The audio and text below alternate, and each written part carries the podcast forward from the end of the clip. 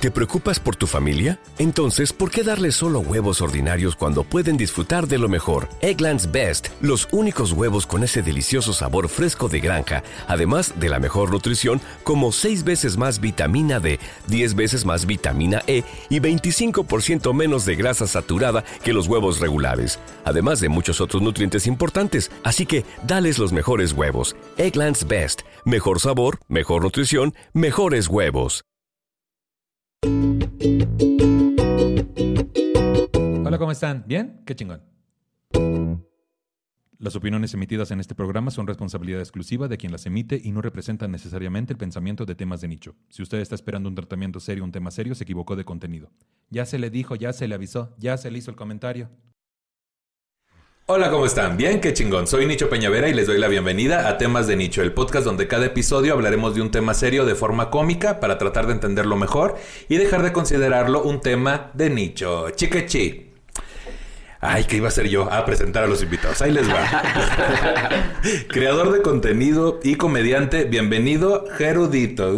Hola, Nicho, ¿cómo estás? Ay, bien, qué chingón. ¿Cómo estás tú, güey? Bien, qué. Eh, eh, bien, estoy bien. ¿Sí? ¿Qué te digo? Bien, aquí feliz de estar aquí en Temas de Nicho. Gracias por aceptar la invitación. Vamos a hablar de un tema que dices tú que creo que te compete bastante. ¿Cuál es tu relación con esta cuestión de la viralidad en redes sociales? Eh, tóxica. ¿Por qué? Porque la viralidad es algo horrible. Es algo horrible y es algo increíble a la vez. Es algo complejo. Algo complejo. Ya iremos viendo un poco más de cuál es tu experiencia. Bienvenido, Gerudito. Gracias. Sí que sí. Comediante y TikToker. Ay, güey. Bienvenido, Javier Ibarreche. ¿Cómo estás, cabrón? Todo muy bien, Nicho, ¿tú? Bien, todo chido, güey. Este. Tú muy recientemente ya, que dices, muy metido en el tema de la Muy, viralidad. Muy, muy, muy metido. Para mí no ha sido nada tóxico hasta ahorita, todavía. Sigo, Pues, sigo en la etapa dale de, chance, sigo, en dale la etapa, chance. sigo en la etapa de enamoramiento. Estás en el honeymoon. Sí, sí, sí. ¿Cuánto tiempo podrías decir tú que, que, que tiene que empezaste con este repunte impresionante? Mi primer video así de cosas que de cine, que fue lo que viralizó, tiene cuatro meses y poquito. Entonces estamos hablando de que a lo mejor dos meses después de eso fue donde ya empezó a, a verse. Entonces, dos meses. Dos, meses, más o menos. Y Gerudito dice, sí, sí estás en el honeymoon. Sí, todavía, todavía, Todavía. todavía, no nos peleamos. Todavía no. Ay, pues qué padrísimo. Pues miren, vivimos en una era en la que podemos acceder a toda información que necesitemos con un simple clic. A pesar de esta cantidad de información, sigue habiendo contenidos que adquieren una mayor per- repercusión que otros. Es decir, se vuelven virales. No vayas a pensar que estamos hablando de enfermedades de transmisión sexual, ¿no? A veces. A veces también. Bueno, en consecuencia... ¿Has visto las TikTok houses? Oh, no, no las he visto. ¿Esas cuáles son? Hay unas casas donde viven varios TikTokers y crean contenido todo el día y están ahí viviendo. Sí, que de Ay, repente no. ves que están grabando videos de baile en el techo y Ajá, están, sí, sí, sí. ajá, La viralidad de la viralidad, decías, Exacto. sí. El Sí, baile del techo blanco y así. Ah, entonces sí se Sí, pone... hay mucha viralidad. Se pone sabroso, ¿qué dices tú? A veces. Hay unos olores que han de salir de ahí. Bueno, mira, el cuarto oscuro se ha de quedar pendejo. El del Toms, te decía. Es Pero otra mira, cosa. en TikTok no hay olor. Entonces no Ay, pasa no, nada. no pasa nada. Que si hubiera olor, No. que no creo que tardemos ya en tener esas opciones también, ¿no? De que el olor, que dices tú TikTok tantito. en 4D, así ya la experiencia completa. ¿A qué huele este bailarín? Así. Así que me estás salpicando. Y así ya, ¿qué pensabas? La gente tiene su idea sobre lo sencillo o difícil que puede ser tener un video viral.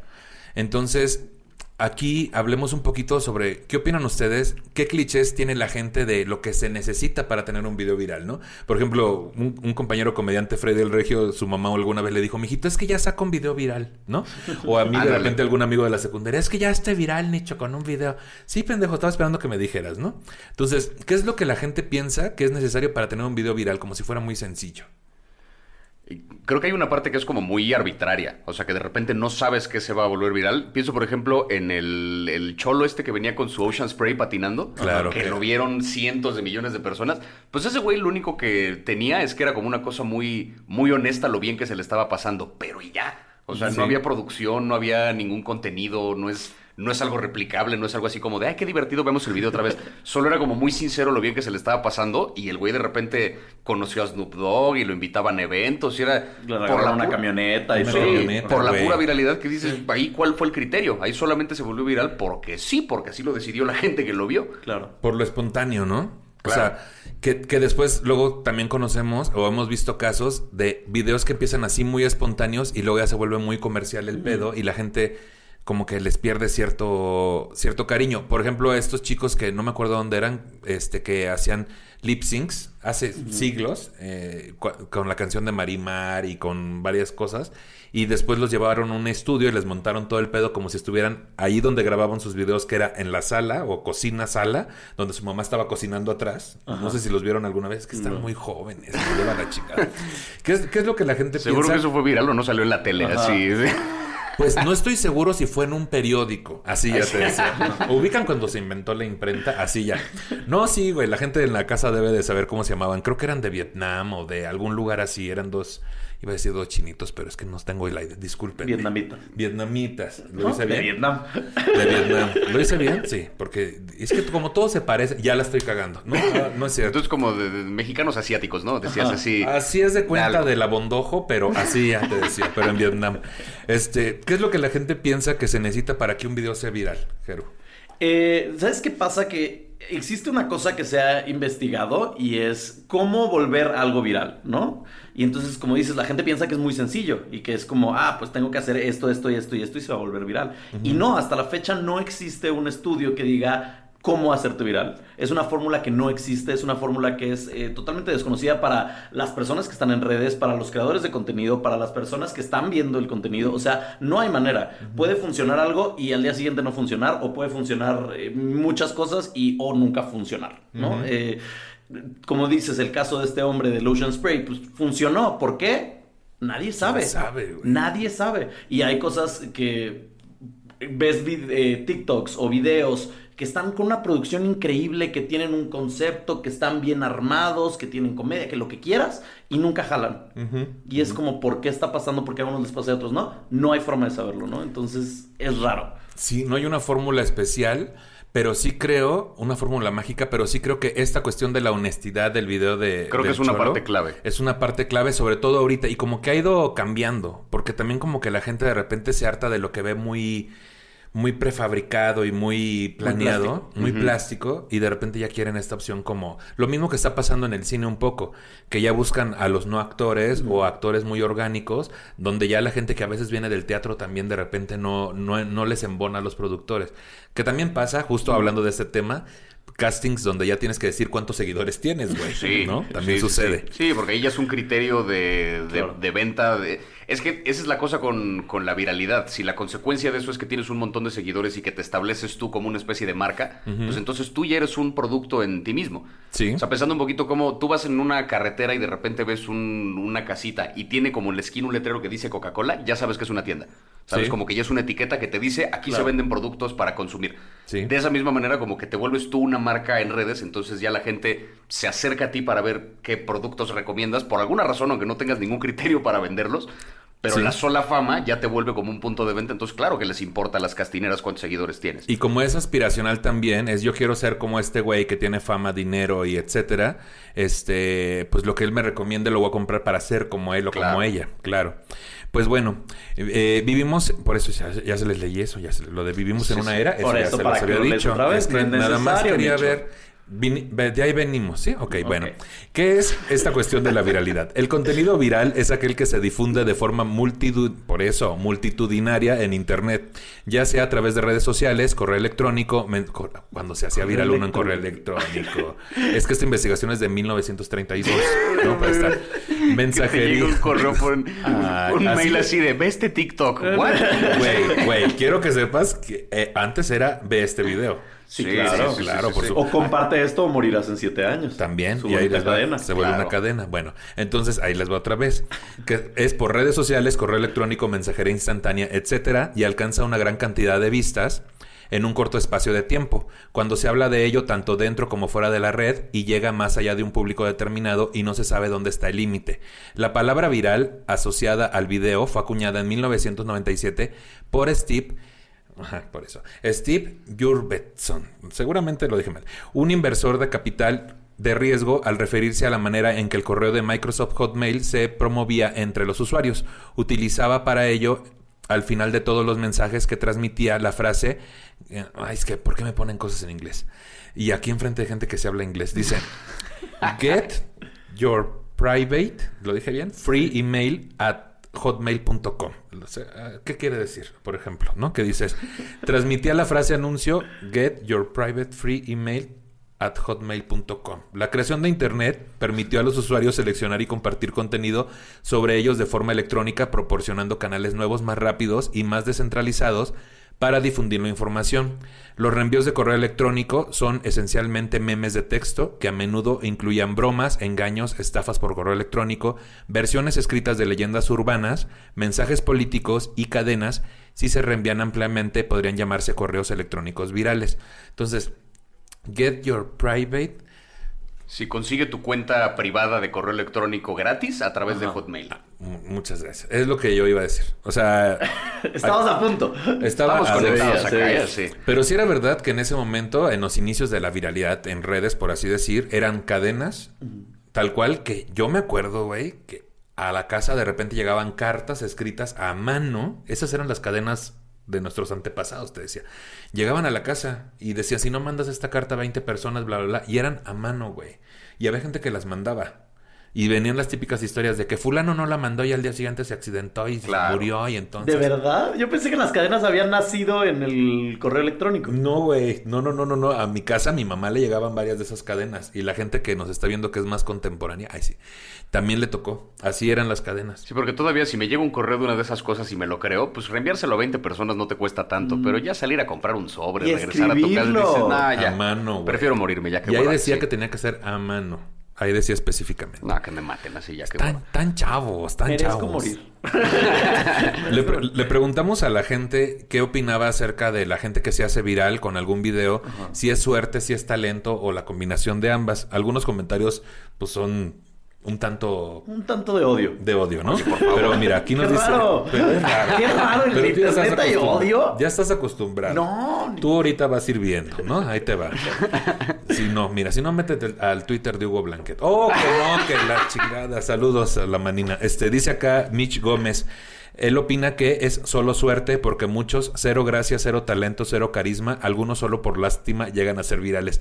Ténganme lástima, ténganme lástima. Por lástima. ¿Quién? Por qué? O sea, ¿cómo seguirías? Ay, lo voy a seguir por lástima. Ay, lo voy a seguir por por lástima, lástima. sí le voy a dar su Sí, me follow dio y le voy a comentar sí. y le voy a dar like en sus Y lo voy a compartir. No sé si lástima sea la palabra, pero me acuerdo, por ejemplo, el caso de Lady Wu, que era un poco como. No, no, no lo estábamos siguiendo como de. Ay, soy fan de Lady Wu. Era como de, güey, que me voy a reír de esta persona por burlando, eso. era bullying, Se estaban ¿no? Es burlando de ella. Se lástima. burlando de él, o sea. Y contribuimos al bullying, güey. Además. Pero es que, pero es que hay, hay, hay personajes, güey, que es como cuando ves un atropellamiento. O sea, te duele verlos, pero no puedes dejar de verlos, ¿no? O sea, es como, Sí. lo necesito ver. De lo que todo el mundo está hablando es lo que necesito ver, ¿no? Para pertenecer, a lo mejor. Acá nos dice Priscila Lemus, eh, qué difícil nicho, pero considero que es suerte y se sabe que si no hay talento, eso no llegará a nada. O sea, primero empieza por suerte, pero si no hay talento, no se llega a nada. Dice acá Javier Vargas, eh, es un poco de las dos, pero esa suerte sin algo de talento termina siendo fugaz y sin tanta importancia como Lady Who justamente aquí Mira, dice. justo, justo, muy bien ejemplificado. Pero porque vemos. se vuelve viral por una cosa y después cómo lo replicas. Te contratan para hacer un par de anuncios, órale va, pero después no vas a hacer el resto de tu vida muchas cosas. ¡uh! O sea, no puedes hacerte una carrera de eso. De puro Wu, pues Ajá. no. O sea, no, pero sí. O sea, tenemos las Kardashian. ¿Sabes? ¿Cuál es su talento? Exacto. Ok, tenemos los TikTokers eh, que hacen. O sea, tú, por ejemplo, si tienes un contenido, estás creando un contenido, estás hablando de reseña de cine, de, de- de- de tele, pero hay, ex- hay estos TikTokers que no hacen nada más que hacer un lip sync o un baile. ¿Eso es un talento? No, no, no, no, no, no, no, me sé, refiero chingando. con comedia, pero a lo que voy es como eh, las personas que más eh, seguidores tienen en TikTok son las personas que no no sé si hay un talento, o sea, estoy cuestionando, estoy poniendo sobre la mesa Sí, si claro. por- realmente por un ejemplo, el caso de este, no, no sé cómo se pronuncia, pero Cavi Lame, Cavi. el caso del güey este en TikTok, el que tiene como. Es el segundo más seguido en TikTok y creo que está a punto de llegar a ser el primero, el que solo hace como. Ajá, ajá. Con su cara ahí El hombre afroamericano Este de güey, Senegal, ajá. una cosa Pues así. ese güey en realidad solo busca videos de cosas como innecesariamente complicadas, hace la versión fácil y luego lo señala. Como que sí está creando contenido, pero al mismo tiempo dices, ¿qué tanto va a durar este güey? ¿Qué tanto va a ser vigente? Es ¿Qué tanto va a ser una presencia? Porque es un meme. Pero de repente hay gente que sí ha sabido hacerse una carrera de ser un, un meme. El güey de la cara chistosa este que sonríe así. Sí, Que ese güey incluso el año pasado iba a venir a la, este, a la mole. claro. Yo me había comprado mi boleto para tomarme una foto con él, güey. O sea, porque soy fan de ese güey, porque es un meme, ¿sabes? Entonces, pues él tiene una carrera y dio una TED Talk y ha dado conferencias hablando de lo que implicó despertar un día y haberse vuelto un meme. No viral solamente, haberse vuelto un meme. Exacto. Que la gente sigue utilizando. Entonces, como que sí puedes más o menos, pero porque ya se convirtió en un meme. si eres el güey que crea esas cosas, como que no... ¿Cómo decirlo? No es que él tenga una cuenta donde hace esa cara No. todo el tiempo. La gente lo usa. Claro. Y entonces por eso él vale. Pero si tú eres el que está creando ese contenido y nadie más te usa, pues ahí sí es fugaz esa viralidad. Nadie se entera. Pero es lo que digo, entonces este hombre no tiene un talento. Sin embargo, el hombre ha dado TED Talks, el hombre vive muy bien de eso. O sea, entonces, así que digas, ¿necesitas un talento para la viralidad? ¿O para mantener esta viralidad? No, no necesariamente. Cierto. A lo mejor es talento en una cuestión más de mercadotecnia y de publicidad. O sea, O instinto, ¿no? ajá, tu talento no tiene tanto que ver con el contenido que estás creando, tiene que ver con saber capitalizar esa Claro. viralidad para convertirla en algo duradero. Eso es un talento. Lady no un Tacos de talento Canasta. escénico, pero es un talento. Es un talento. Lady Tacos de Canasta, que ella tiene su local y todas estas cosas que utilizó lo que se volvió un meme o una burla de la sociedad Claro. de ella y hoy en día lo convirtió en algo eh, monetizable. Entonces, Sí. eso sí funciona. Que aquí hay un punto. O sea, está esta parte de hacer algo diferente a lo que hacen los demás. Sí puede ser un talento porque proviene de una intuición y un instinto de búsqueda de lo que la gente necesita ver, ¿no? Muchas veces es por suerte porque cuántas personas no pueden hacer el mismo video o algo similar y no Claro. todos se vuelven virales. A mí lo que luego me da, eh, hablando de las tech talk, este, me hablaba, me, me llama mucho la atención, de repente estas pláticas de cómo alcanzar el éxito, ¿no? Que varios, que varios compañeros comediantes así de que como se les hizo viral algo en, en Vine o en su momento en Snapchat o no sé, ya daban pláticas, güey, de cómo alcanzar el éxito Wow. en universidades. Y entonces lo que estábamos promoviendo es que los morros dijeran, ay, el éxito es hacerme famoso en, en una red social, Claro. güey. Entonces es como, no, chava, seas payasa. O sea, tuviste un golpe de suerte también, no estés dando una conferencia de cómo Sí. alcanzar el éxito. Todavía no te sabes limpiar bien la cola. O sea, mi punto es, ¿cómo lo hemos desvirtuado, güey? O sea, que, que incluso hay, hay niños... es- es- ahora en Navidad, güey. ¿Cuánto, ¿Cuánto no estuvo de moda comprarle ceraro de luz a los niños para su TikTok? Y entonces se volvió un regalo principal en, en Navidad por parte de Santa Claus, ¿no? O sea, ese asunto de eh, yo quiero ser influencer también, o yo quiero ser TikToker, o yo quiero ser YouTuber, este ha tomado un, un lugar significativo en la cabeza del- de los chavillos de Sí. sus planes a futuro. Me entregaron ahora el de los últimos cuentos que me tocó calificar trabajando como maestro de español ahí en el colegio.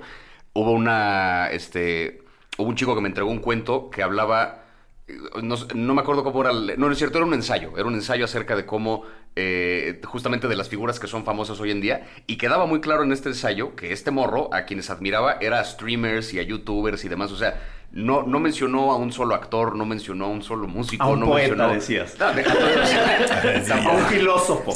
Ah, ya, Ni un solo ensayista, ni un nada. O sea, yo decía, ¿qué es esto? No, pero me, me llamaba la atención porque, o sea, consumen películas, ¿sabes? Claro. Consumen series, pero no mencionaba un solo actor, un solo, este, un solo productor, nada que tuviera que ver con el ámbito del cine. Era como mis streamers favoritos, mis youtubers favoritos. Como que esa es la figura de la celebridad hoy en día. Y pues sí, o sea, y esa es toda una generación que viene ahora que pues es lo que más consume. Porque es lo que está más presente todo el tiempo. A lo mejor ves una película una vez a la semana, pero diario, diario, diario, diario ves contenido en redes, de aparece diario la persona a la que, a la que admiras, digamos, entonces pues se vuelve la celebridad a la que le apuntas.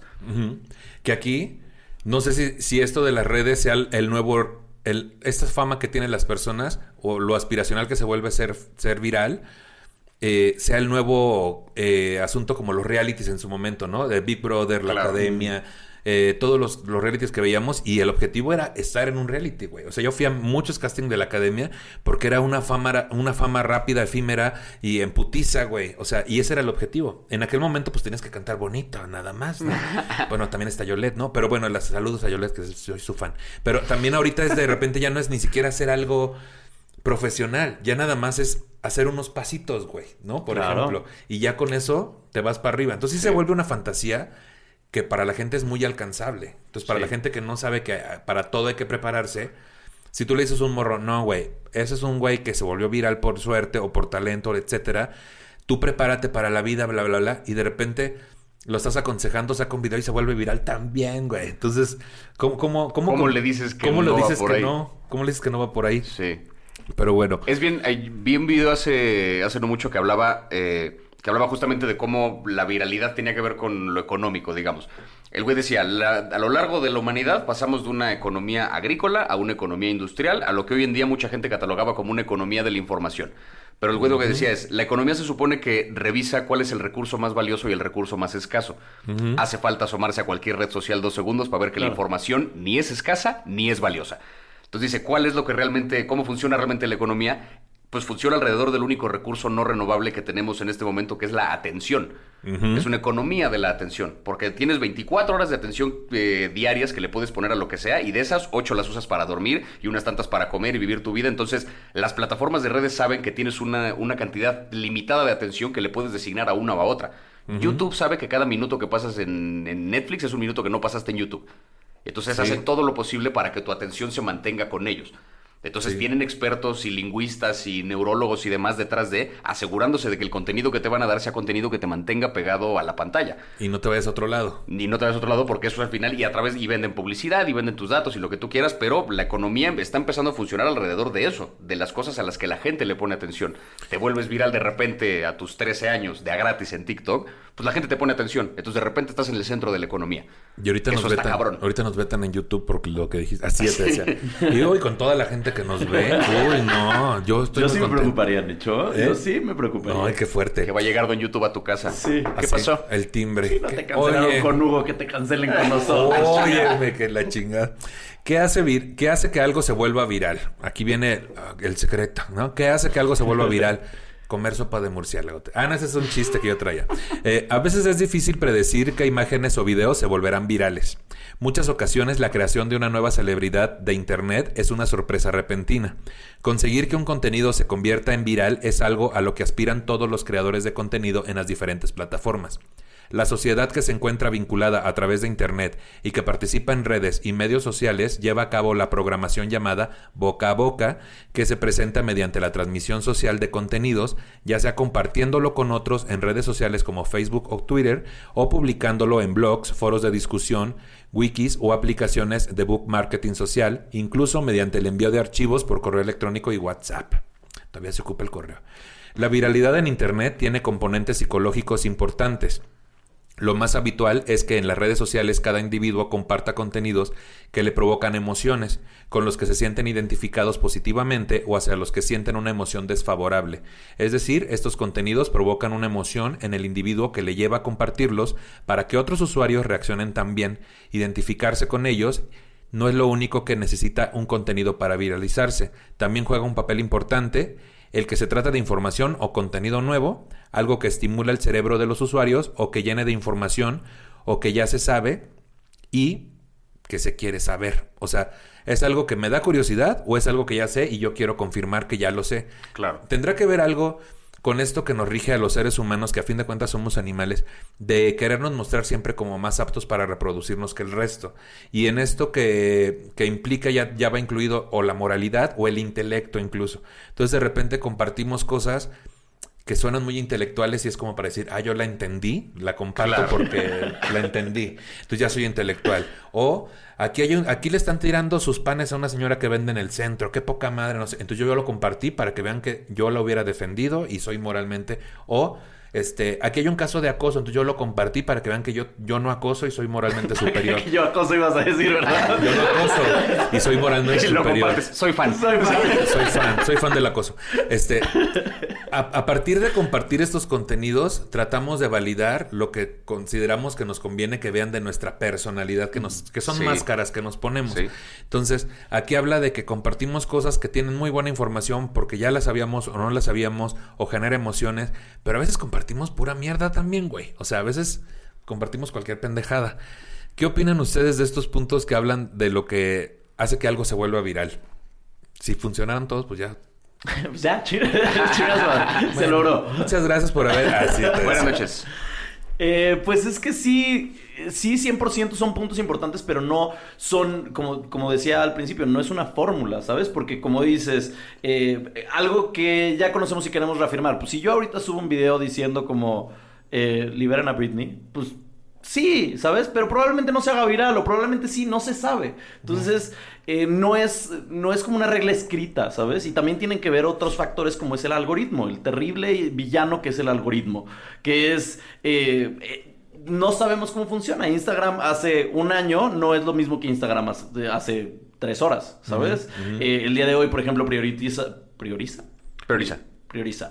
Prioriza eh, contenidos en video. Hace un año no priorizaba eso. Hace un año quería que tú subieras más fotos o que hicieras más stories o tuvieras un reel o no, no sé, ¿sabes? Entonces el algoritmo va cambiando y por lo tanto eh, tienes que empatar lo que quiere en la red social, que es mantener la atención del usuario, con lo que tú estás creando y que el público lo admite. O sea, son muchos Sí. factores y creo que es imposible como llegar a un... Esto es lo que se tiene que hacer. Creo que más bien esto funciona a posteriori, como decir, Ajá. ah, este contenido se volvió viral porque es útil, ah, este se volvió viral porque empatiza con tal grupo de personas, pero funciona una vez que se vuelve viral. O sea, ya que sucedió, puedes analizar, claro, se hizo viral por esto y esto y esto, pero no había manera de saberlo No. antes de que Y sucediera. no puedes replicarlo. Por eso hay, por ejemplo, eh, vi un video que explicaba un poco cómo funciona el algoritmo de TikTok, que pues es la razón por la que ahorita es la red social que está como ganando más peso, porque es un algoritmo como muy personalizado para el consumo de cada quien. Lo que hacen es que no importa si tú tienes 100 millones de seguidores a si tienes cero, cuando tú subes un video, TikTok le va a mostrar ese video durante un par de horas a un grupo reducido de personas.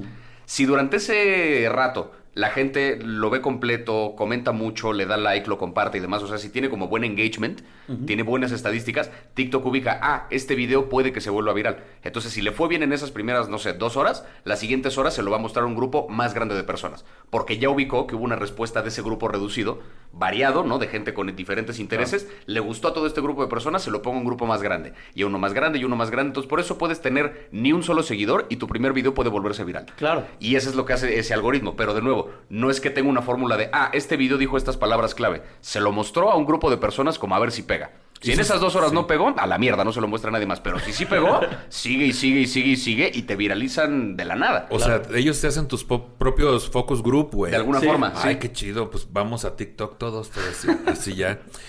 Aquí algunos estudios que tratan de explicar la viralidad. Un estudio sobre el fenómeno de la viralidad en Internet realizado por el investigador de la Universidad de Sorbona en París, Jacopo Estallano. Ay, lo dije súper mal. Está allá, ¿no? Ay, Está, sí, está allá en allá, París. ¿no? Está allá, ¿no? Está allá, ¿no? Ajá. Y el investigador de Trento Rice, ay, hijo de su pinche madre, en Italia demuestran que es posible establecer una relación directa entre la viralidad y las emociones que genera un tema. Los investigadores recurrieron a la escala de las emociones, conocida por los psicólogos como el modelo de valencia, activación, dominancia, en el cual a partir de la estimulación visual se evoca reacciones psicológicas y fisiológicas medibles. La valencia, que es agradable o desagradable, activación, que es calmado o excitado, y el nivel de dominancia, que es alto o bajo.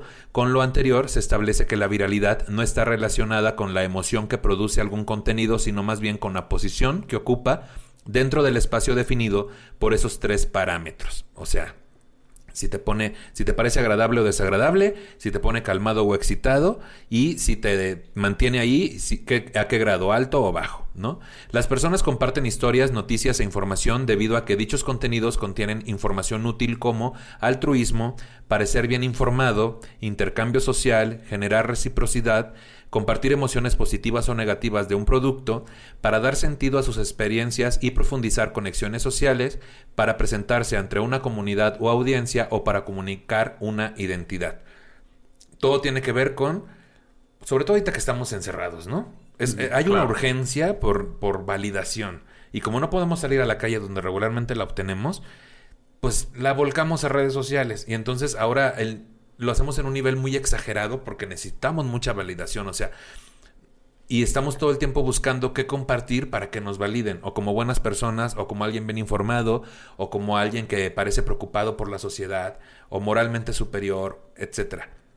¿Les ha tocado ver algún, alguna persona que comparta algo y que digan, güey, tú no eres así, no mames? O sea, tú no apoyas estos puntos de vista, ni, ni esto que estás escribiendo aquí no es tu forma de ser.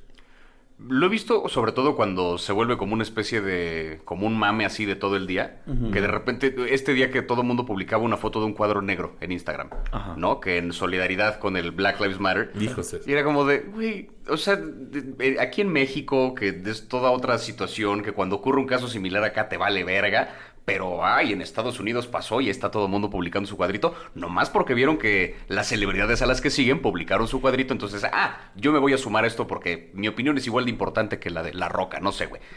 y entonces se van y publican eso. Dices, ¿qué estás haciendo? Pero O sea, también, realmente- también existe una razón por qué hacerlo, por miedo a ser recriminado por no hacerlo. Claro, ¿sabes? también. Entonces, eh, es arma de doble Sí que oye, ¿y tu cuadrito negro ¿Por dónde qué no está? ¿Por está qué no pusiste tu cuadrito negro? negro? ¿Eres Ajá. racista acaso? Espérate, güey. O sea, no, no me he metido a Instagram hoy. No sé. O sea, ¿de qué me Oye, estás hablando? O ese otro pedo, güey, de que aquí en nuestro país, pues el tipo de discriminación que realmente es sistemática no es ese. No. O sea, Además- justamente aquí es, hay otro tipo de discriminación más sistemática en la que todos participamos de cierta forma y como comediantes, bueno, o sea, hay que tener ya más cuidado. Yo tengo unos chistes que yo los veo ahora y digo, ay Dios, cómo no, qué bueno que no está la moda de la cancelación, ¿no? Sí. Que claro, que si ahorita en cualquier momento la cago, este, voy a tener varias personas y ya sé quiénes son que van a compartir ese pedacito de Comedy Por Central, supuesto. ¿no? Claro que sí, cómo no. Fuera de Vamos contexto, así solito. Sí, sí, vamos ahí, ¿no? Yo tengo unos chistes mirachulos. Yo, por ejemplo, conocí a una mujer eh, que trabaja en redes sociales y que justo hace este contenido incendiario.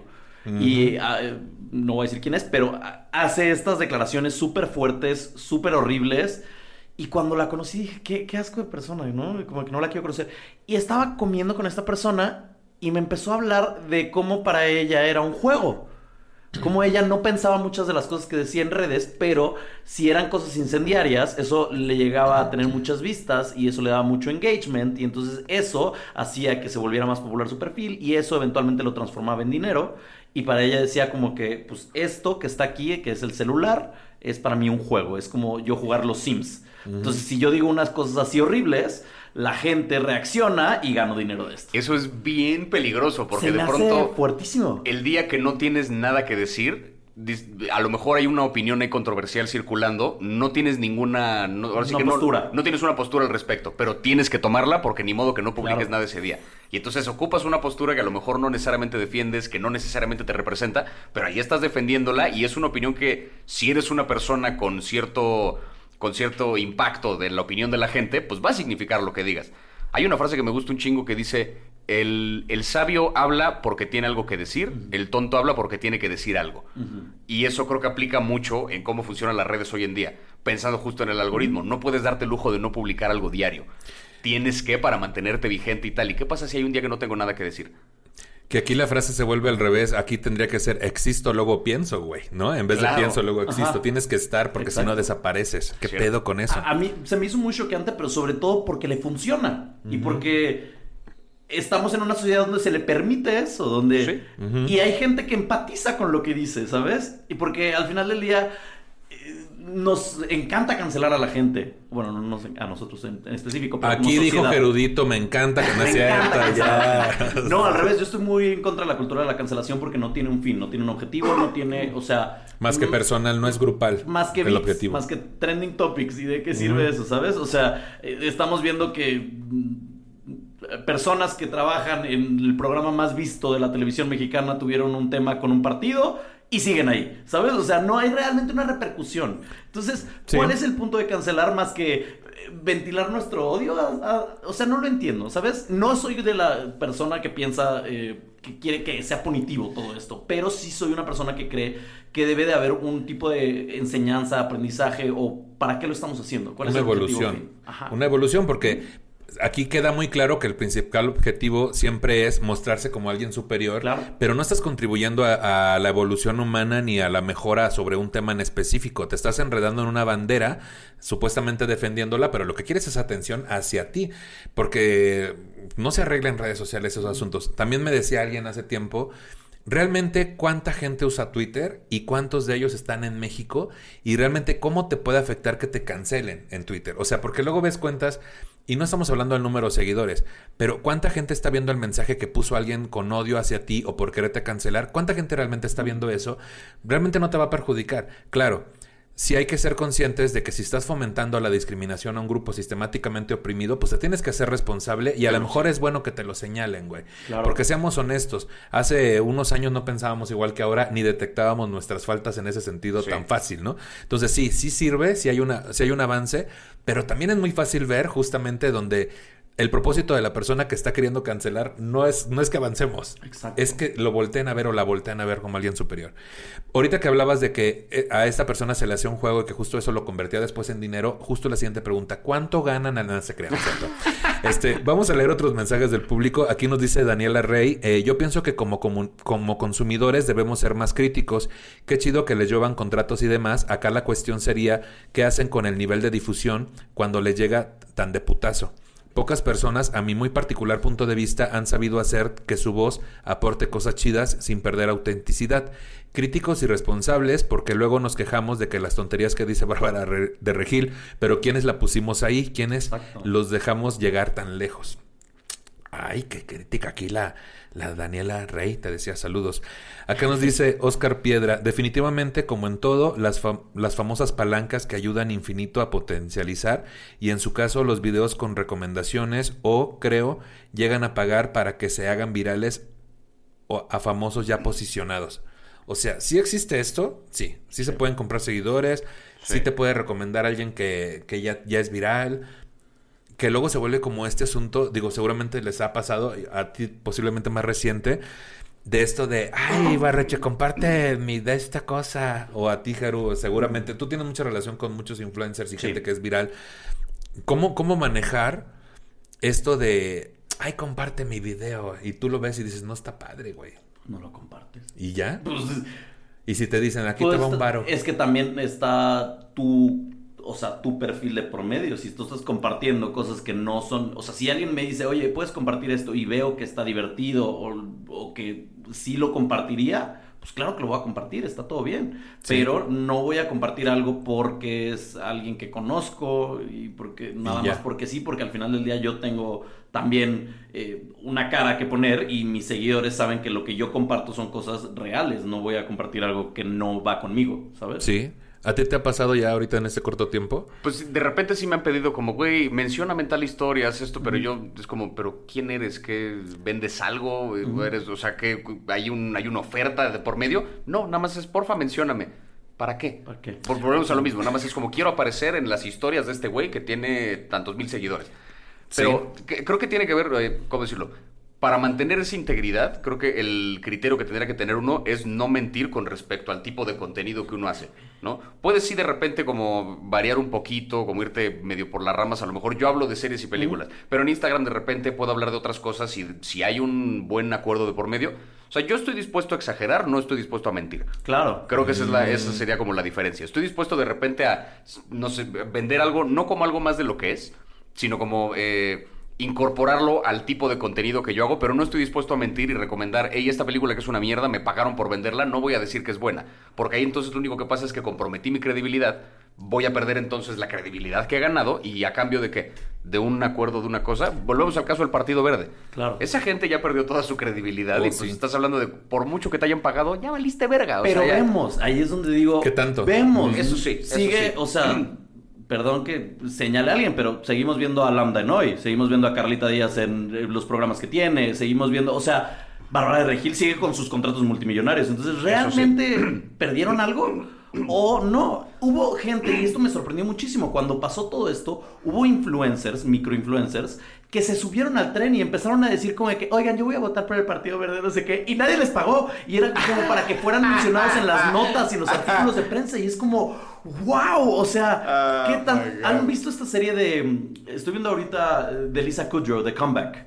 No, no lo he visto. Ok, está en HBO Max, perdón el comercial, pero eh, trata sobre una mujer que era una actriz eh, y tuvo un sitcom increíble en los 80 y después es como trata de regresar y entonces le hacen un reality, entonces la meten a otro, a otro programa, pero ella tiene una como tantas ganas de sobresalir y de notoriedad y de ser famosa y de todas estas cosas que ella todo el tiempo está como como con ira adentro pero no se lo nota y está como que sonriendo y tratando de estar en todos lados y sonriendo con los Cierto. jóvenes y vistiéndose como cha- y entonces es como eso lo vemos hoy en día con el joven de 20 años, joven de 20 El años, joven de el 20 joven de 20 años que quiere ser influencer y que Claro. quiere tener esa fama y entonces está metiéndose a estos espacios, aunque sean negativos, pero porque van a ser mencionados. Qué risa Sí, lo del sí. partido Sí. verde. no ya vi esa serie, está muy buena, güey. De- Quien salía en Friends ella, ¿no? Lisa. Ok. Sí, cierto, está muy buena porque sí te, te lleva, es, es una sátira de cómo ella busca regresar a como del lugar, güey. A mí me ha tocado, digo, convivir con personas que de repente cuando se podía íbamos a algún antro así, no sé, Manuna, güey, ¿no? Este, y notar la, la urgencia de la gente porque salieran en la historia con Manuna, güey, ¿no? Y aquella de repente era como ya se veía zorrillada. Y yo decía, pues es que ya no les hagas caso, güey. O sea, yo decía entre mí, ¿a qué venimos aquí? O sea, ya las salidas ya se vuelven diferentes, güey. Claro, claro. Ya, ya este, ir a un restaurante también ya es diferente, ¿no? Porque a veces también hay patrocinios, hay cosas que nos tocó, por ejemplo, apenas ir a uno y era un pedo de hagan unas menciones. Y sí estaba delicioso todo, ¿no? Pero esa línea es muy delgada, güey. ¿Cuánto dinero o cuánto por cuánto comprometer tu credibilidad. Que también hubo otros influencers que era un pedo de a mí nada más me pagaron cinco mil pesos por el comercial del partido verde, güey. A mí se me hizo eso muy triste. Ni lo digas, ya tú di que no te pagaron y ya. Mejor di que, mejor di que sí te pagaron un millón, güey. No sean payasos. Al Chile, pues ese punto sí vota por el Partido Verde, güey, ¿no? O sea, ya, si ya llegaste a eso, güey. Cinco mil pesos, pues mira, te los acabas eh, en un mes, güey, ¿no? Y ya no vas a tener ninguna campaña. Ay, mira, aquí tres características del contenido viral. Ay, sí, yo estoy dando aquí el secreto. Anoten, por favor. listos, sí, por favor. Ay, sí. La creación de contenido viral varía en términos de forma y material, pero la mayoría de ellos tienen rasgos en común. Uno, despierta emociones. Los contenidos virales suelen ser aquellos que apelan a las emociones. Ay, que apelan. Las personas comparten contenido viral porque eso les hace sentir algo. Pueden sentirse súper felices, emocionadas o entusiasmadas por algo y quieren compartir esos sentimientos positivos con los demás. Ay, qué buenas personas. Que eso está, está bonito, ¿no? Punto, fin, ya. Así funciona la viralidad. Todo es un mundo Muchas fantástico. gracias. Gracias. Este fue el tema- Ok, la chingada. Pero también el odio es un sentimiento. Y de ahí, o sea, no, así que... Quiero que odies esto que acabo de ver. Mira, mira esta Lady Wu. Búrlate de MP3 Búrlate de ella. Yo ahí sí te puedo decir, yo soy, o sea, ¿Sabes? en algún O sea, momento me preguntaban sí. como si tengo algún placer culposo. Con respecto al cine y la tele, ninguno, porque creo que si algo te gusta, por muy malo que sea, que te guste con orgullo. Mi placer culposo son los videos de Karens, güey. No puedo, Sí. güey. Soy Soy adicto, güey. A ver, como Karen se mete en pedos con un policía porque le dice no sé qué, no sé qué, y es una racista y tal. Parte uno de 28, venga. Sí. Así. y sí. los mejores siempre son en estacionamientos. Y me emperran, güey. Pero eso Siempre. no, no puedo, no puedo, no puedo. Ay, Tengo que. Que sí, son sí, estos sí. videos de, de, de personas regularmente gringas, ¿no? Estadounidenses, Mujeres mujeres caucásicas que están siendo racistas o haciéndola de pedo de algo que no tiene Ajá. sentido, güey. O, o- y casi siempre el discurso es, este, yo soy eh, de Estados Unidos y tengo de, ¿no? Siempre su discurso es ese, Sí, ¿no? generalmente de repente hay una que la arrestan por no usar cubrebocas dentro de un banco. Sí. De repente como, me estás quitando mi libertad, señor, el banco puso las reglas. Dice Sí, que sin no cubrebocas no entras. Porque mis derechos y mi tal. Y la arrestan y es un placer así de, ay, Que aquí en México sí. les llamamos ladies. Ladies. O ajá, lords, O lords, ¿no? exactamente. Aquí el segundo punto es, eh, es universal. El segundo punto de el contenido viral. Es universal. No es un contenido que se basa en un nicho en específico. Ay. Que ya, me mencioné aquí. Por eso no te has vuelto viral. por eso no puerto porque viral. No se basa en un nicho. No se basa en un nicho en específico y puede ser compartido en otros países. Pues sí, también. Yo estoy haciendo un podcast de temas muy específicos. Lo estoy haciendo muy mal. No, creo que ese es el problema. Estoy cayendo en cuenta. No, si tuve yo mi video viral, fíjate, este, salió en una película que se llama Hasta que la boda no se pare, que está en Amazon y en Netflix. Y entonces hay una escena de un chiste viejísimo, güey. El típico chiste de, ¿has jugado a no mames? Y le tapas los ojos al conductor y el conductor dice, no mames, no mames. Esa era la escena. Lo- lo entonces, vi, lo vi, lo yo vi. era el conductor. Entonces, me meto, yo lo subí a mi Facebook, a mi Ok. fanpage, 10 mil vistas. Claro que de ahí lo tomaron, ¿verdad? Le taparon mi logotipo, le taparon 10 millones en una semana en otra página. 10 millones de reproducciones, güey. Me dio ¿En chorro. Facebook? güey. En Facebook. Porque además Facebook paga mucho. 10 millones. Facebook. Tú O sea, sabes- 10 millones sí te los hubiera pagado en una buena... Era un video chiquito, no, eh, de 30 segundos, güey. O sea, no se podía monetizar. Pero todos los seguidores que le cayeron a esa página, bueno, chorro me dio, cabrón. O sea, era un pedo de que, ¿cómo le haces? Y, y eso es muy común también.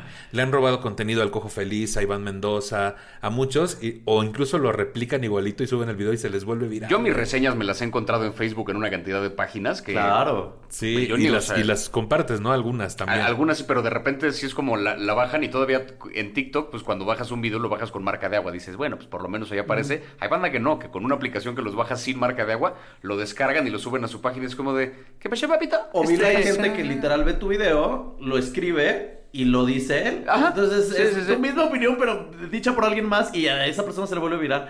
Hay gente que hoy en día ya en TikTok tiene derechos de autor. Por ejemplo, Domelipa, que es una de las eh, TikTokers más fuertes, sus videos están protegidos por derechos de autor. Entonces Toma. te puede demandar si tú subes su video, aunque no tenga marca de agua, aunque nada, te puede demandar. Y hay muchos medios de noticias y así no pueden subir como sus videos. Por ejemplo, TV Azteca no puede subir como un video de Domelipa de que, ay, miren lo que se volvió viral ayer. Porque Domelipa les puede decir, págame por esto. Toma, chango, tu banana. O sea, ya, ya vamos. Y Barreche, ponte chingón aquí, también. ay, es que Pues bueno, pero tuve mi video viral, te decía. Que el consuelo siempre te dicen, no importa, güey. El chiste es que la gente te vea, aunque lo hayan subido en otra página. Pero ¿qué tal le hubiera caído de seguidores a mi fanpage eso? No, pero ¿de qué te sirve que te vean en otra página si no, no sabes? O sea, ¿No saben quién soy? ajá. Ajá. Sí, ya sé. Y luego venía mi logotipo y en- unos cínicos, güey, así nada más le ponían una raya, se seguía viendo mi nombre. Qué poca madre. Pero bueno.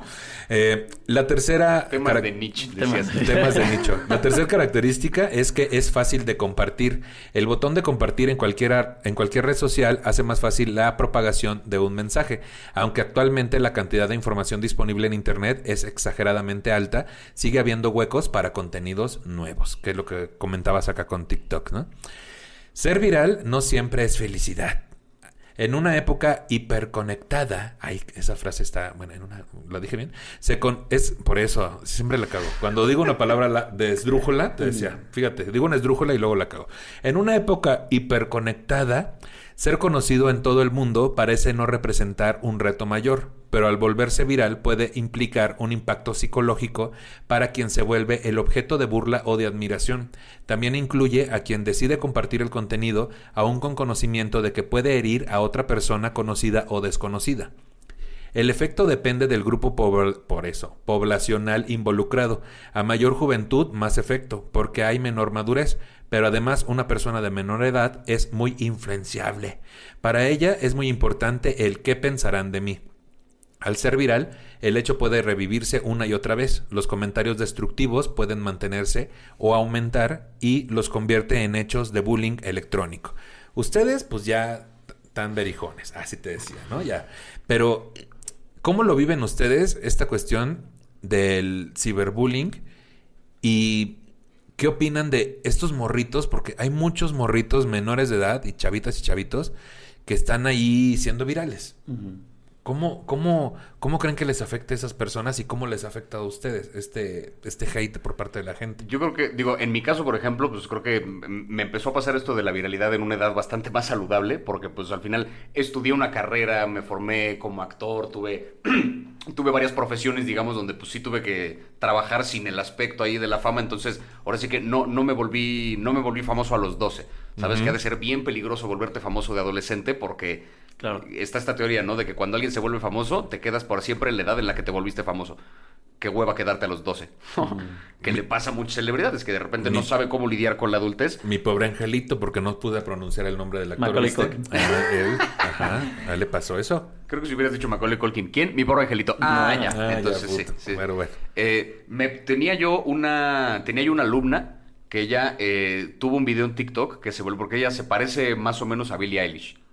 Y tuvo un video, una mamada, nada más que se da la vuelta y su- no sé qué, no sé qué hacía en el video, como, ¿qué te gusta? 100 millones de reproducciones, una madre así en ¡A la TikTok, una estupidez, güey, una estupidez así la cantidad de views. Entonces, pues de repente si era, ok, se volvió viral a los 13 años.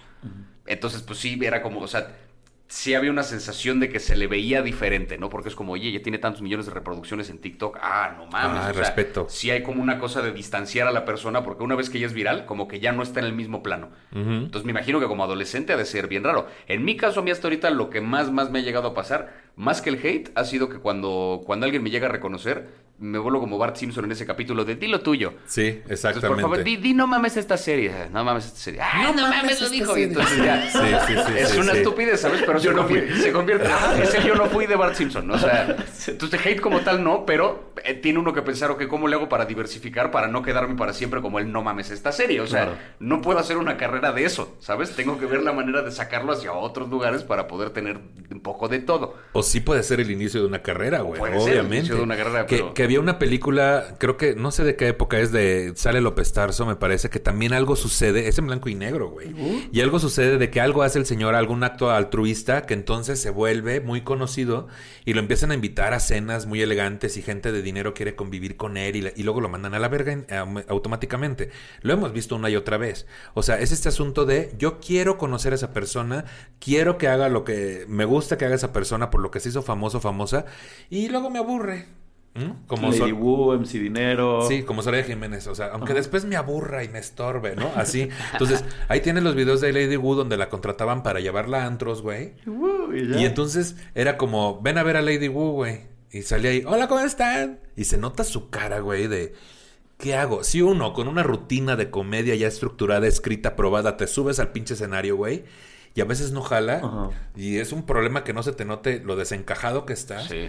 Entonces se sube ella y es como, y la gente, puta, güey, qué incomodidad. Y así 45 minutos, güey, ¿no? Verga, güey. ¿Qué haces con eso, no? Este, sí, sí, sí es este asunto de pudiera parecer que el que tiene el video viral o el influencer está en una posición superior, sí, como que se aparta del resto, hay algo que lo diferencia, sí, de la, del resto de la población, pero también esta fantasía que justo se puede llegar a creer, que alimenta su ego y que le hace sentir superior, cuando venga un enfrentamiento con la realidad donde ya le aburra a la gente, ¿cómo tomar ese pedo, güey? ¿Tú, Sí. ¿Tú has pensado alguna vez, Jeru, qué harías si de repente toda esta cuestión se desvanece, güey? O sea, ya la atención del público, la popularidad, todo eso, de repente desapareciera. ¿Qué crees que, cómo crees que te sentirías? O sea, eso es algo que pienso yo creo que cada 30 segundos de mi vida, ¿sabes? Entonces es algo que es eh, sí está en mi mente muy constantemente. Eh, la verdad, no sé qué pasaría. O sea, yo también tengo una carrera, eh, sé, que, sé que soy como muy eh, trabajador en muchos aspectos y sé hacer muchas cosas, entonces sé que no me voy a morir de hambre, ¿sabes? Pero sí es como, ¿y ahora qué? ¿Sabes? Yo llevo ya varios años en el Internet, digo, no, no muchísimos, pero sí llevo unos 3, 4 años en el Internet y me ha tocado vivir el, el paso de YouTube a Instagram, de Instagram a, bueno, de Vine a YouTube, de YouTube a Instagram, de Instagram a TikTok, eh, a Snapchat en su momento, ¿sabes? Entonces las plataformas, eh, sí, cada, cada plataforma tiene un nuevo reto y cada plataforma tienes que adecuarte y ver cómo, cómo crear contenido en ellas, ¿sabes? Siempre tienes que estar como reinventándote para que no te pase que seas Lady Wu y tengas un mega hit y valió, nunca más lo volvimos a ver. Entonces, yo creo que sí puede desvanecer todo, pero más allá de que se desvanezca todo, todo se, como la energía, ¿sabes? Se, tra- se transforma. Entonces, el día de mañana, TikTok, pues va a valer madres. Porque es lo normal, porque es lo que ha pasado los últimos 10 años o 15 años o lo que sea, ¿sabes? Entonces, obviamente lo estamos viviendo a un paso mucho más acelerado, pero pues el periódico donde está hoy en día, ¿sabes? O sea, la radio ya está en las últimas, ¿sabes? Porque ya todo el mundo está escuchando Spotify. Nadie es como de que, ay, pon 97.7, ¿sabes? O sea, es como de que ponme tal canción en Spotify. Entonces, las cosas se van transformando y el tema es saber cómo adecuarte a estas nuevas plataformas y cómo crear contenido en cada una de ellas con sus especificaciones, con sus detalles y con el nuevo público que vas adquiriendo. Porque obviamente las nuevas generaciones las generaciones de TikTok tienen necesidades que no tienen las generaciones de YouTube o las generaciones de Instagram o las generaciones que veían la tele. Entonces tienes que saber adaptarte y crear contenido conforme a esas cosas. Claro. Crecer con, las, con la Y tendencia. ahí hay como dos cosas, que es por un lado, sí es cierto que tener como una obsesión con la viralidad puede llegar a ser nocivo, incluso para tu salud mental. Claro. Estar pensando todo el tiempo en necesito que la gente me vea puede ser bien complicado. Pero también está la otra parte que es, sobre todo si te dedicas a una cosa como nosotros, ¿no? Comediante, creador de contenido, artista en su expresión así como más general. Pues las redes sociales hoy en día son parte de la realidad, son parte de tu trabajo. Entonces, el día que TikTok colapse y de repente ya deje de importar, va a salir, es porque va a haber una nueva cosa a la que te tienes que meter luego, luego. Porque, tiene, porque va a ser parte de tu trabajo. O sea, luego también existe lo contrario que es este rechazo a las redes, que le preguntas a gente, ni siquiera me voy muy lejos hacia sesentones, no, güey. Gente de más de 30, que de repente tienes TikTok, ay no, Dios bendito. Dios bendito, ¿por qué, güey? Pues es una herramienta de trabajo que existe hoy en día. Eres artista, ¿no? ¿Por qué no estás haciendo un lo que sea? Lo que ya hacías en otro lado, súbelo acá, güey. Aunque no te vaya increíble nomás por tener una presencia en esa red. Porque también es parte de la realidad de hoy en día. Lo que decíamos, en un casting te preguntan cuántos seguidores tienes. La gente en general está como al pendiente de qué actividad tienes en redes, porque hoy en día esa es la presencia que hay. Más aún estando encerrados como estamos, ¿Qué van a andarte encontrando en la calle? ¿Qué van a andarte? Pues es la presencia en redes. Entonces, es una cosa de saber equilibrarlo, ¿no? Sí saber adaptarte a lo nuevo sin obsesionarte con ser el mejor o triunfar o la viralidad en ese sentido. Oye, a ti te- ya te han invitado, por ejemplo, ahorita tú que haces stand-up y ahorita tienes una, un momento de mucha viralidad, cabrón. Y yo creo que se va a mantener así un rato por el producto. Si has notado que te inviten más o que te digan, ay, Ibarreche, vente a tal show y la... Sí. Que yo en mi defensa lo invité antes de que todo eso empezara a pasar. Así te decía. Porque uno sabe. Ah, no es cierto. Vamos pero- No, de hecho, Nicho, mi, mi primer, primera rutina sí que subí a la caja popular en mi primer Open de la historia, Nicho me lo tallereó también. Entonces, ¿A sí. poco sí, güey? Cuando fuimos con el Chaparro, porque Sí tú, tú tenías show y ese güey conducía el Open. Sí es cierto. Y me subí a ese Open y me acuerdo que tú y Chaparro me ayudaron. Con una Tú rutina. convertiste mi rutina de cinco minutos en dos y medio, porque fue así de lo demás es basura, güey. Síntesis, ¿no? No- síntesis, síntesis. Ya sé, todo el tiempo. No, que estuvo muy bien porque sí era, era basura. Qué bueno, Pero... ¿para, qué, te metes en pedos que ya, o sea, Sí. ¿para qué decir cosas que no iban a Exacto. funcionar? Pero sí, Pues sí lo he notado que de repente, ahora, últimamente me han invitado mucho a hostear Opens, por ejemplo. Sí, sí, Bajo sí. esta idea de va a haber un Open nuevo, pues hay que invitar a alguien con cierto impacto para que jale gente y tal. Y me invitan a mí, que es como, pues nunca me habían invitado a hostear un Open. No porque no pueda hacerlo ni tenga yo la capacidad como comediante de hacerlo, sino Pero- porque como valía verga en redes, pues nada. Pero qué casualidad. Pero de repente ya. Y aquí al revés, tú que empezaste a hacer stand-up, este, pero tú ya tenías la viralidad, Ajá. este, en cuanto dijeron, sí, sí, sí, sí, sí, acá vente a hacer stand-up, o sea, sí, notaste algo como de, ay cabrón, ¿por qué me abren esta puerta tan en chinga? ¿O no? Eh, A, a mí al revés, yo siento que el mundo de la comedia no me ha rechazado, pero no me ha abrazado también porque es como, ah, claro, este es influencer, este trata de hacer comedia, no sé qué, y es Oh. como, dude, no, o sea, todos hacemos comedia de diferentes maneras. Son para mí son idiomas. Hacer comedia en TikTok es un idioma, hacer comedia en un escenario es un idioma, hacer improvisación es un idioma. La comedia la puedes eh, hacer en cualquier plataforma mientras sepas cómo hacerla, ¿no? Pensé que ibas a decir, el japonés es un idioma, el inglés El es, un idioma, es otro. es otro idioma. Entonces, sí, te entiendo. Para mí, la, o sea, el mundo de la comedia no me ha abrazado tan bien Ujú. porque sienten como rechacito, como de que, ah, claro, porque como tiene seguidores, este, Ya por eso piensa. Ya por eso piensa que es chistoso. Entonces hay un rechazo más que un vente para acá. ajá, sí. ajá. O Ah. así lo he sentido. De hecho, así es mi caso el personal, Sí, es que sí es diferente, güey. Sí es diferente. Y sí creo que existe eso porque uno lo siente. O sea, cuando uno lleva chingándole cierto tiempo en algo y llega alguien que por influencia, este, de repente lo empiezan a invitar o así, y si hay como un, un- una pequeña sombra ahí que te dice, "Mm, ¿por qué yo no? ¿Me entiendes?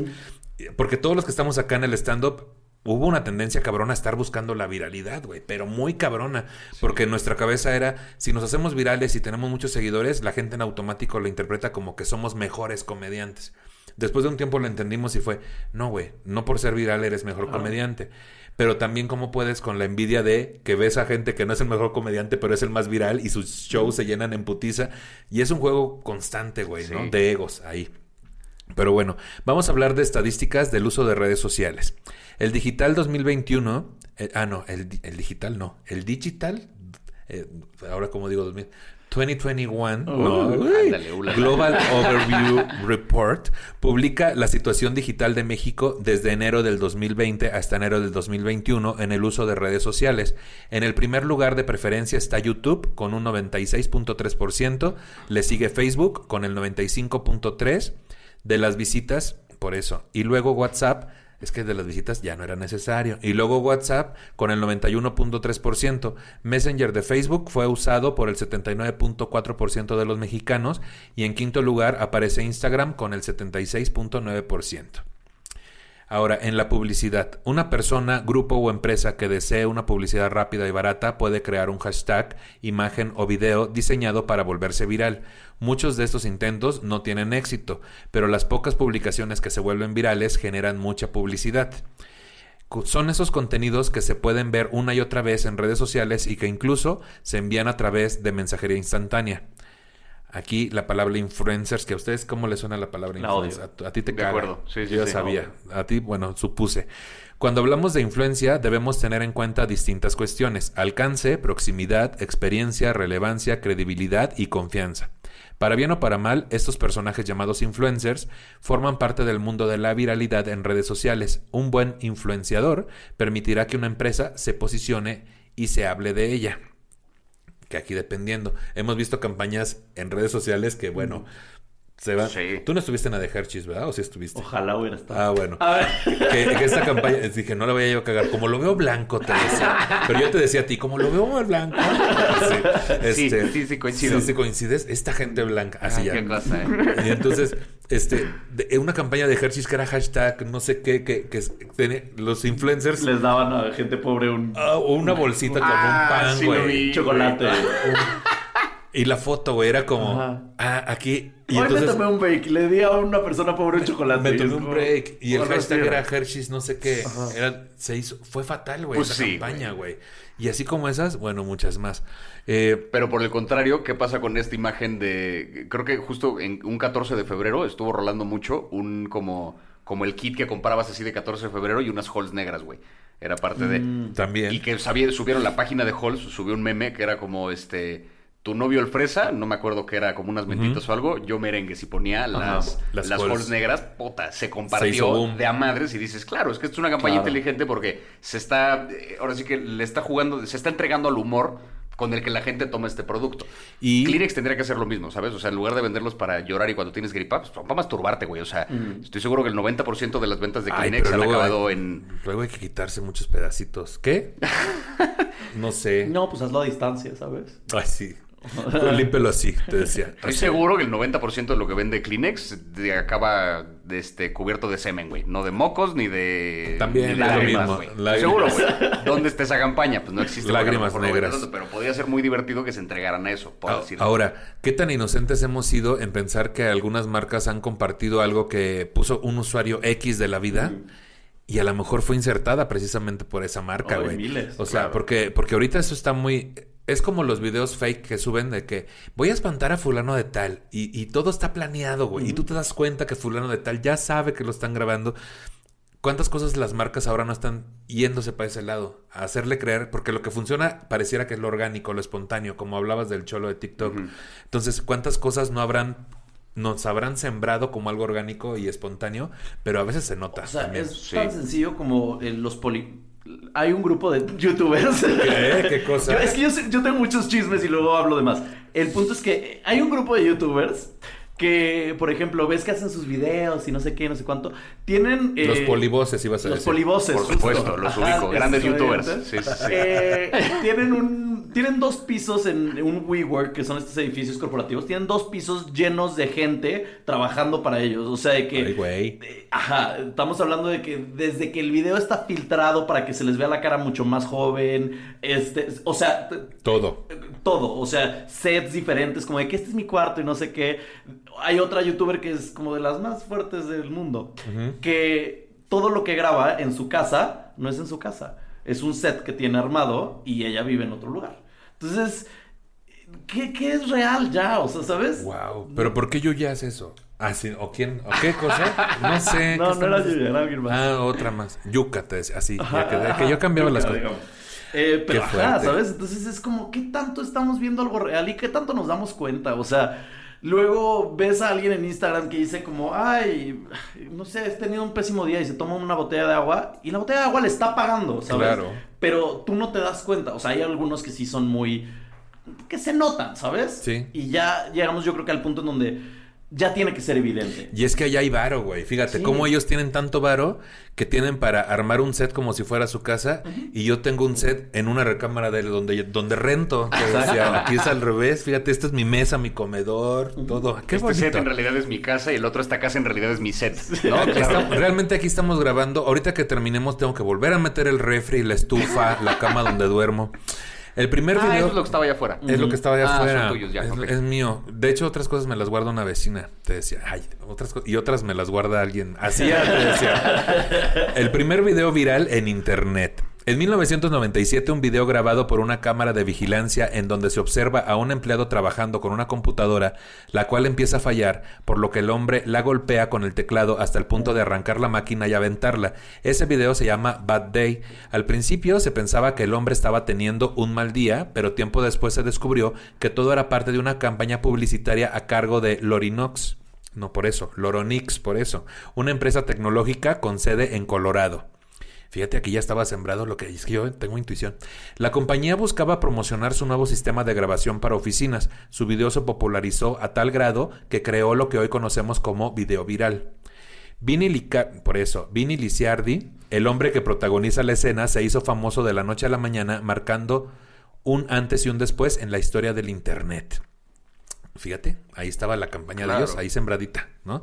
Vamos a hacer una similar a ver si nos patrocinan aquí en temas de nicho. Pues no, pero sí podríamos, por ejemplo, o sea, creo que no nos damos cuenta y mucha gente ve las redes y de repente ve un clip de algo, que ha pasado con muchos comediantes últimamente, y se viraliza o se cancela por un clip y no ves el contexto, ¿sabes? Entonces, si ahorita, por ejemplo, yo les dijera, no deberían de decir que las personas trans o las mujeres trans no son mujeres, y cortas nada más ese pedazo, Claro. Las mujeres ¿Sabes? trans. O sea, podríamos Sí. cada uno decir qué cosas no se deberían de decir para, para que no te cancelen en internet y decir cada uno una frase. Si tú nada más pones ese pedazo en Twitter, la gente va a decir, ¡Ah! pinche gente. Eso le pasó ¿Sabes? a un maestro de una escuela en no sé qué parte de- del país que subieron, una alumna lo grabó y subieron un video donde el güey estaba diciendo las mujeres en la cocina y pertenecen a Mm. no sé qué, no sé qué, o sea, como un discurso muy misógino, muy machista, muy arcaico.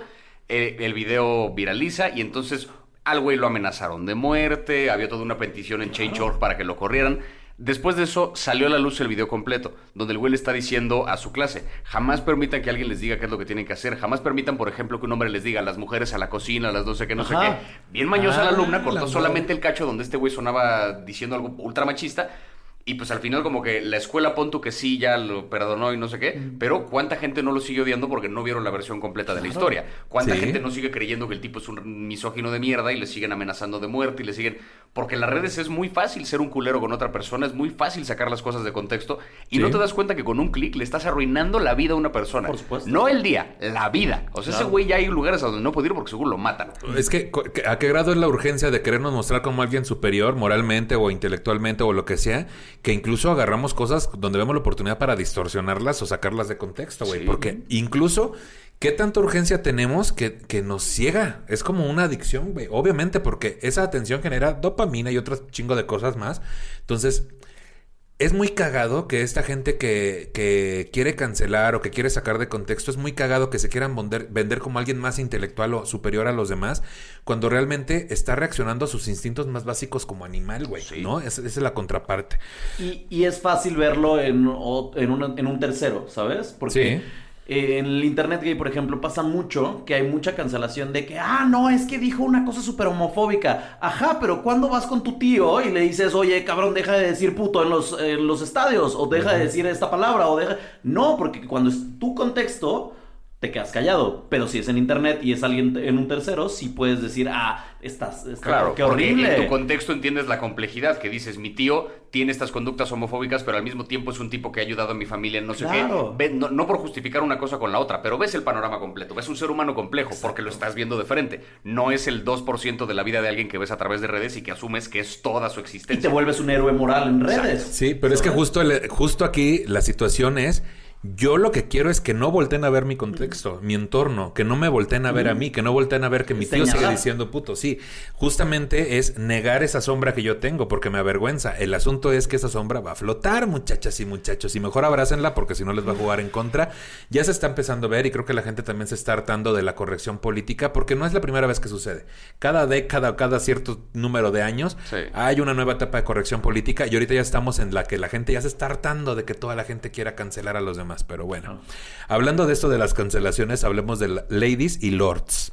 Hombres y mujeres se han vuelto virales en los últimos años gracias a videos en los que protagonizan actos de racismo o intentan mostrar su supuesta superioridad y por hacer escándalos en lugares públicos son llamados lords y ladies. Estas etiquetas se les otorga a personas que actúan de manera abusiva, que saltan las normas, agreden a otros o exigen que se les atienda antes que al resto. Se emplea por eso el te crees una lady o un lord porque crees que eres alguien con poder, pero al final no es más que un uso sarcástico para evidenciar su mal comportamiento. Dice Luz, Luz María, por eso, Luz María Garay, profesora de comunicaciones de la UNAM. El primer... ah, es, ello- ella dijo lo que acabo de decir. Te ya no lo voy a repetir porque, ya- porque ¿Para estamos qué? cortos de tiempo. Sí, te no, decía y ya. que lo- Y, si quieren que lo lean. Que lo lean ella. otra vez. Pongan primero eso y luego dijo, los- así ustedes ahí búsquenlo. Tampoco era tan Eso. importante, la verdad, ¿para qué les voy a mentir? Igual. Pero ya es que vamos a terminar el episodio, mira, dice acá. El primer caso más conocido se remonta al 2011, cuando saltaron a la fama unas mujeres que fueron apodadas Ladies de Polanco.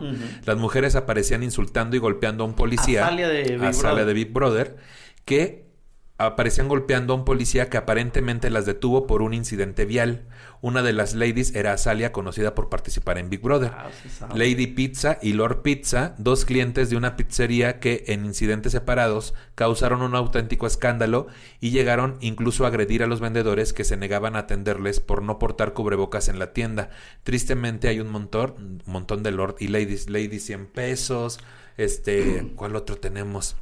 Así que El, no me acuerdo cómo se llamaba este güey, pero el que se quitó la camisa en un Starbucks y como de... Ujú. este, Ay, Lord. Pantera, Lord, Lord Pantera. Lord Pantera. Sí, sí, sí, sí.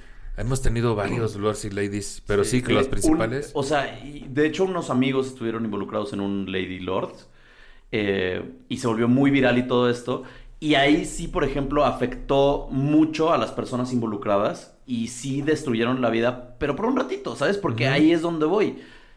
¿En qué afecta realmente que, que alguien sea llamado? Si el día ahorita salimos, si alguno de nosotros se pelea en un estacionamiento y se vuelve el lord de estacionamiento, Mira, tal vez nosotros porque somos un poco más públicos, ¿no? Pero si somos una persona que no, su vida no depende de las redes, pues no te afecta en lo más mínimo, ¿sabes? O sea, vivirás dos semanas en donde la gente te moleste o lo que sea, a menos que cometas un delito, cometas un delito, Claro. Sí. Pero eh, en realidad no te va a afectar en lo más mínimo. Entonces ahí es donde digo, ¿de qué sirve? O sea, es más entretenimiento que realmente ser Completamente. moralista, ¿sabes? Pero, Pero- sí tiene sí. que ver un poco con lo de la moral, porque mencionabas ahorita a Lady 100 pesos. Sí. En su caso, ella dices, ok, la detienen porque venía manejando peda, ¿no? Ese que fue el, Chocó peda. Ah, chocó peda en y entonces San Miguel, y llega así, y llega la policía. Y ella trata de sobornarlos y ahora sí que el escándalo tuvo como varias vertientes. Una, que trató de sobornarlos. Dos, que trató de sobornarlos con 100 varos, que era lo que traía. Eh, y tres, que de alguna forma no es que la dejaran libre, pero que la digamos que ahora sí que fueron bastante cuidadosos con ella o porque le estaban grabando o porque era mujer o porque era blanca o veto a saber por qué. Pero ahí es lo que está cabrón, que es muchas de las personas que lo comparten, es como, ¿cómo se atreve ella a brincarse la ley? Dices, ah, y tú jamás le has dado mordida no, no, no. nunca en la Por. Dios. Me- o sea, ni siquiera, ni siquiera es una cosa donde te puedas alejar del caso. Tú has incurrido muy probablemente en exactamente la misma conducta. ¿Cuál es entonces el pedo? ¿Que les está ofreciendo 100 varos? Porque está denigrando su trabajo, pues tú cuánto le has ofrecido cuando te han parado por una cuestión así. Y de repente el discurso cambia, es como no. El gran problema es que aquí queda claro que por ser una persona blanca le están tratando mucho mejor que si hubieran arrestado a alguien moreno. Dices, ok, pero entonces ella de qué tiene la culpa de eso? Vive en un sistema racista, sí, y el, que el sistema funciona así está mal. Pero Lady 100 pesos no tiene la culpa de eso en específico. No. Me explico, pero son como tantas cosas desde donde se le ataca, no por justificar lo que haya hecho, porque pues, No. y a Chile el video está cagado. Pero o sea, necesitamos- White pero- Lotus, lo que platicábamos. Ajá. O sea, es. Al final del día, estos tintes de, de tintes de clasismo son los que importan. Y al final del día, el blanco privilegiado, cis, hetero, va a salir adelante. Sí, sí, y, y eso, y eso no, no está bien que exista ese No. privilegio, pero al final de cuentas se vuelve como, o sea, aprovechan un video como ese para dar toda clase de discursos políticos, cuando en realidad es una morra que trató de sobornar a un güey con 100 varos. ¿Qué importa? Pero, O sea, era, pero era el contenedor perfecto de odio que la gente Claro. necesitaba, güey. O sea, sí. sí, porque nos surge dónde vaciar este odio y esta frustración que tenemos todos y todas. Una vez más, o sea, creo que ya está quedando más claro, la gente ya lo está percibiendo más, güey. Y creo que ese es un buen camino. No quiere decir que la corrección política no sirva, claro que contribuye a la evolución. A veces se piden cosas de forma exagerada para que se nos den de forma básica, ¿no? Por lo menos. Pero sí también cumple su ciclo, cumple su ciclo y ese tipo de anotaciones de claro, como es blanca, como es cis, como etcétera, creo que también este, contribuyen a que uno tenga más claro cómo funciona esto de la viralidad. Aquí ya por último, algunos talentos virales. No es suficiente con caerse a un río y llamarse Edgar o quedar como Lady Wu con un show de una hora lleno de muchas cosas Wu. Hace falta talento para capitalizar el trampolín de hacerse viral con estos ejemplos. Fabio, el Lobo Vázquez, se hizo famoso tras subir un video en donde saca a relucir sus mejores pasos de música disco. Eh, Gerlán Lee, Por eso. Erlangi. Gerlangi Rodríguez se volvió famosa al crear su personaje ficticio Tomás, un macho misógino, homofóbico y holgazán en TikTok, Gerli, ¿no? Que Mm, la hemos visto ahorita en muchos podcasts y hemos estado con ellas y qué, fel- qué felicidad, qué diversión. Y en campañas y todo. En campañas de. Está muy Nike. cagada. Increíble. Está muy Claro, cagada, increíble, güey. Una denuncia inteligente que vino a incomodar a muchos. Eh, Nathan Apodaca, o- sí, Nathan Apodaca, el cholo de TikTok, que se hizo viral luego de que uno de sus videos aparece tomando jugo de arándano y cantando la canción Dreams de la banda de rock Fleetwood Mac, lo dije súper mal, mientras viaja relajadamente sobre su patineta. Y pues esos son algunos de los casos. Eh, es bastante información. Les agradezco mucho este, que hayan estado aquí con nosotros. Y antes de preguntarles sus redes sociales, ¿cuáles serían su- sus conclusiones acerca de la viralidad en Internet después de todo lo que escuchamos?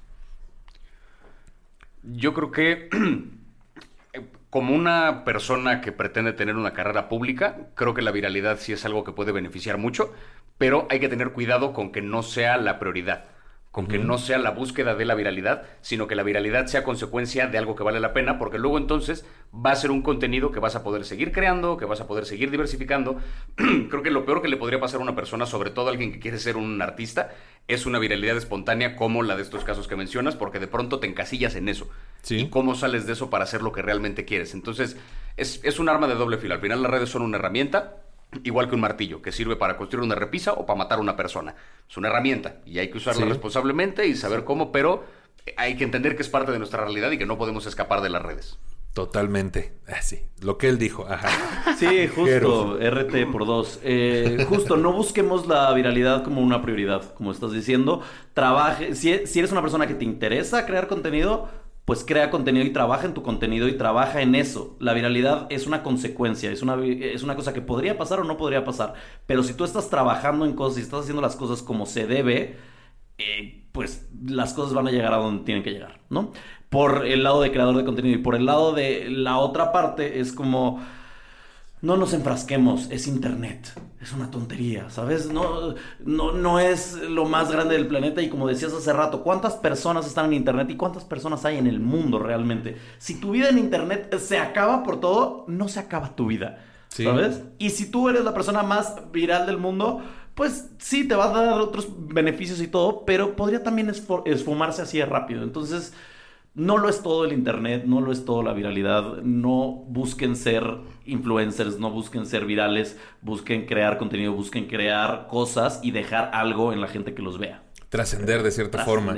Que justo yo quería hablar de ese punto. Mis conclusiones serían: eh, si compartir algo que no te quita nada de tiempo, güey, es nada más compartir y ya.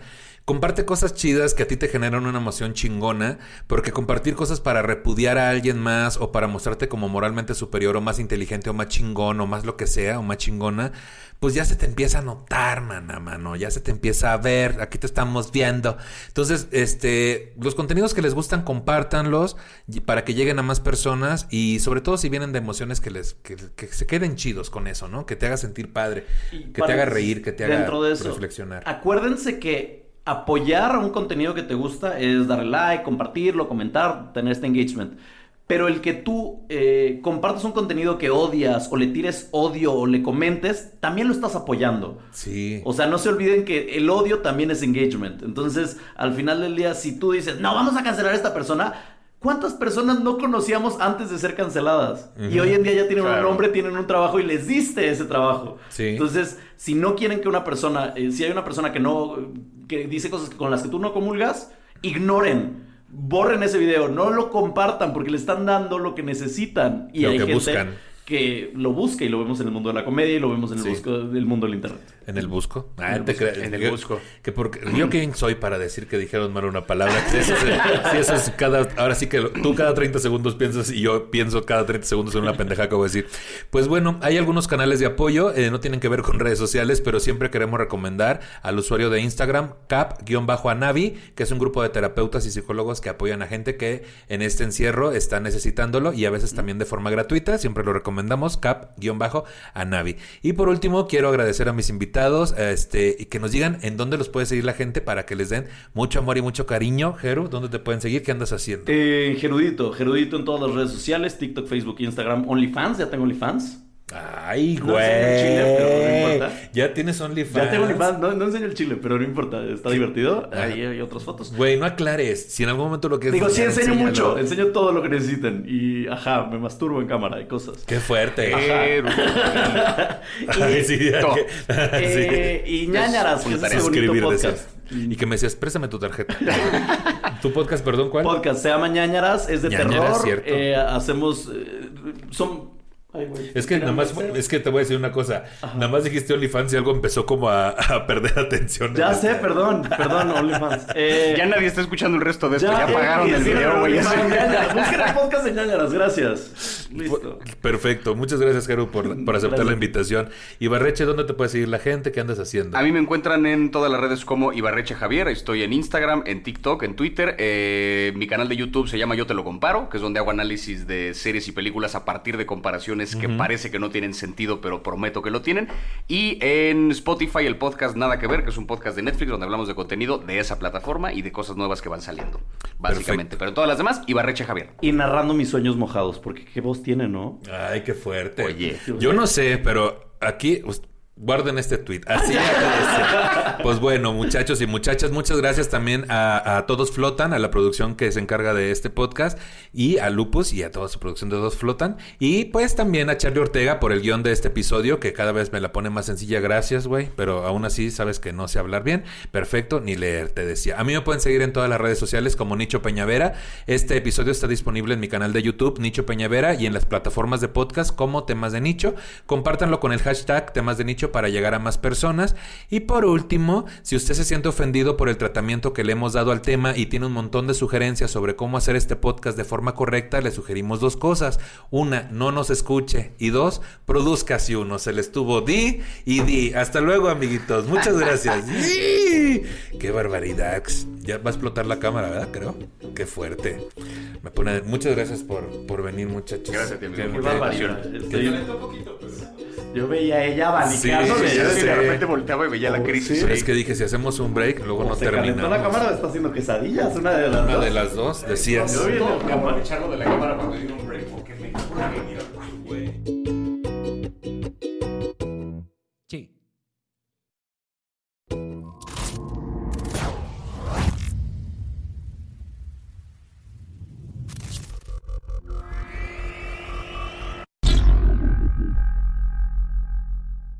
¿No se merece tu familia lo mejor? Entonces, ¿por qué no los mejores huevos? Ahora, Egglands Best están disponibles en deliciosas opciones. Huevos clásicos, de gallina libre de jaula y orgánicos de Egglands, que ofrecen un sabor más delicioso y fresco de granja que le encantará a tu familia. En comparación con los huevos ordinarios, Egglands Best contiene la mejor nutrición como 6 veces más vitamina D, 10 veces más vitamina E y el doble de omega 3 y B12. Solo Egglands Best. Mejor sabor, mejor nutrición, mejores huevos. Visita egglandsbest.com para más información. You see it every day. The first dollar you earned from your first customer. Now it hangs on your wall at headquarters. A reminder of where you started and the promise of what's still to come. In part because you rely on Sandy Spring Bank to help you make the right choices on real estate and equipment loans, treasury management, and commercial services. We believe real banking is a conversation. Let's talk about your business. Visit sandyspringbank.com slash business. Credit products offered by Sandy Spring Bank.